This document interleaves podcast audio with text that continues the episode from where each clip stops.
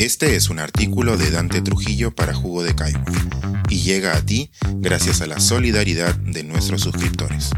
Si aún no estás suscrito, puedes hacerlo en www.jugodecaigua.pe. Lo bueno breve. Los listados son problemáticos, pero tienen su encanto. El pasado miércoles tuve la oportunidad de charlar con Jaime Cabrera Junco para las redes de Lee por Gusto. Me sentí honrado, porque el día anterior Jaime celebraba los 12 años de ese proyecto de difusión que saca adelante con cariño, punche y amor por los libros, y que los lectores no solo seguimos, sino también agradecemos dada la sequía de contenidos culturales en los medios convencionales y masivos. La cosa es que estas entrevistas suelen terminar con el invitado recomendando cinco libros. Y sabiendo que esa querencia suele cambiar de un día al siguiente, y que escoger solo cinco de entre toda la literatura puede representar una tortura para cualquier neurótico que se respete, acoté la lista a solo novelas breves que me volaron la cabeza y a las que he regresado como quien vuelve a casa o a los buenos tiempos. Por supuesto, podemos pasarnos un rato discutiendo qué es una novela breve, o novel, para ponernos finos, pero qué flojera. Convengamos en que se trata de un texto narrativo que no busca el impacto de un cuento, sino que se abre subtramas, tiempo y personajes, y que, a diferencia de una novela-novela, se puede leer de una sentada. Aprovecho dicho esfuerzo para compartirlo aquí con antigencias. Uno, no hago prelación. Todos los títulos me resultan fascinantes. 2. Me di cuenta de que casi no consigno autoras, y esto es, espero que evidentemente involuntario. Habla mal de mí y de mi falta de acuciosidad. 3. Como era de esperar, no pude quedarme solo con 5. Lo cerré en 20, pero por espacio solo diré algo respecto a 10 en orden cronológico. Por último, 5. No esperen grandes sorpresas, que la mayoría son clásicos pero ojalá les sirva de utilidad a quienes no conocen alguna de las joyas mencionadas o para introducir a lectores que se distraen pronto. Bartleby el escribiente de Herman Melville. Publicada por entregas luego de la inmensa Moby Dick, presenta a un tipo anodino pero dañado de formas que no sabemos. Una víctima de su tiempo que un día decide dejar de hacer cosas, lo prefiere, ante el desconcierto del jefe narrador. Anticipo el existencialismo, lo kafkiano y el absurdo. La isla del tesoro, de Robert Louis Stevenson. Quinta esencia de la novela de aventuras es también la narración de un muchacho que se convierte en hombre. Cuenta la expedición de Jim Hawkins y la tripulación que parte en búsqueda de la isla del título, enfrentando la naturaleza y la traición de los amotinados dirigidos por el pirata John Long Silver. Palabras clave, fidelidad, codicia y moral. El corazón de las tinieblas, de Joseph Conrad.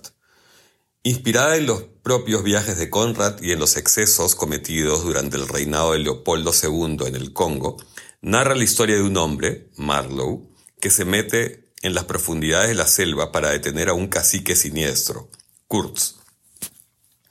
Es un viaje por el horror humano del que nadie sale indemne. Inspiración de Apocalipsis Now. La metamorfosis de Franz Kafka. Al despertar, Gregor Samsa una mañana, tras un sueño intranquilo, se encontró en su cama convertido en un monstruoso insecto. Uno de los cuentos más conmovedores y desconcertantes por su gran poder sugestivo. Gregor enfrenta a su familia, que no sabe qué hacer con él y su condición. Toda la soledad del hombre moderno previa a la Gran Guerra. Pedro Páramo, de Juan Rulfo. Otra pieza sublime y anticipatoria. Cuenta dos relatos enmarcados en la guerra cristera, el de un hijo que llega a un pueblo buscando a su padre y el de este, un tipo pendenciero y cruel. Sin embargo, pronto nos enteramos de que nada es lo que parecía. El libro es tan técnico como inspirado y retrata la condición de los campesinos mexicanos tras la revolución. Desayuno en Tiffany de Truman Capote. Antes de A Sangre Fría, Capote consolidó su carrera con esta joya. Un proyecto de escritor coincide en un edificio de Manhattan con una chica llamada Holly Golightly, uno de los personajes más cautivantes que recuerde, inmortalizada en el cine por Audrey Hepburn. Una novela sobre la ambición y el amor, el miedo a crecer y a las limitaciones. Los cachorros de Mario Vargas Llosa. Cuellar llega a vivir a Miraflores y al Colegio Champañat, donde se integra a un grupo de muchachos. Todo va bien hasta que termina castrado por un perro. Desde entonces, Pichulita se transformará en un machote que esconde su fragilidad con matonerías. Un relato técnicamente soberbio sobre Lima, crecer, la marginación, la falta de identidad y mucho más. Crónica de una muerte anunciada de Gabriel García Márquez. El año previo a recibir el Nobel, García Márquez entregó esta pieza perfecta que mezcla policial, periodismo literario y universos oníricos. Ángela Vicario es de vuelta a su familia cuando el marido se entera la noche de bodas que no es virgen. Sus hermanos salen en búsqueda del hombre que la dañó, mientras el pueblo es mudo testigo del crimen inminente. Estrella distante de Roberto Bolaño.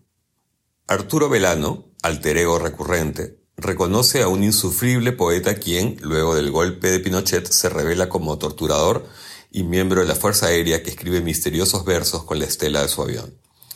Poesía, búsqueda infinita y maldad, tres elementos esenciales en la literatura de Bolaño.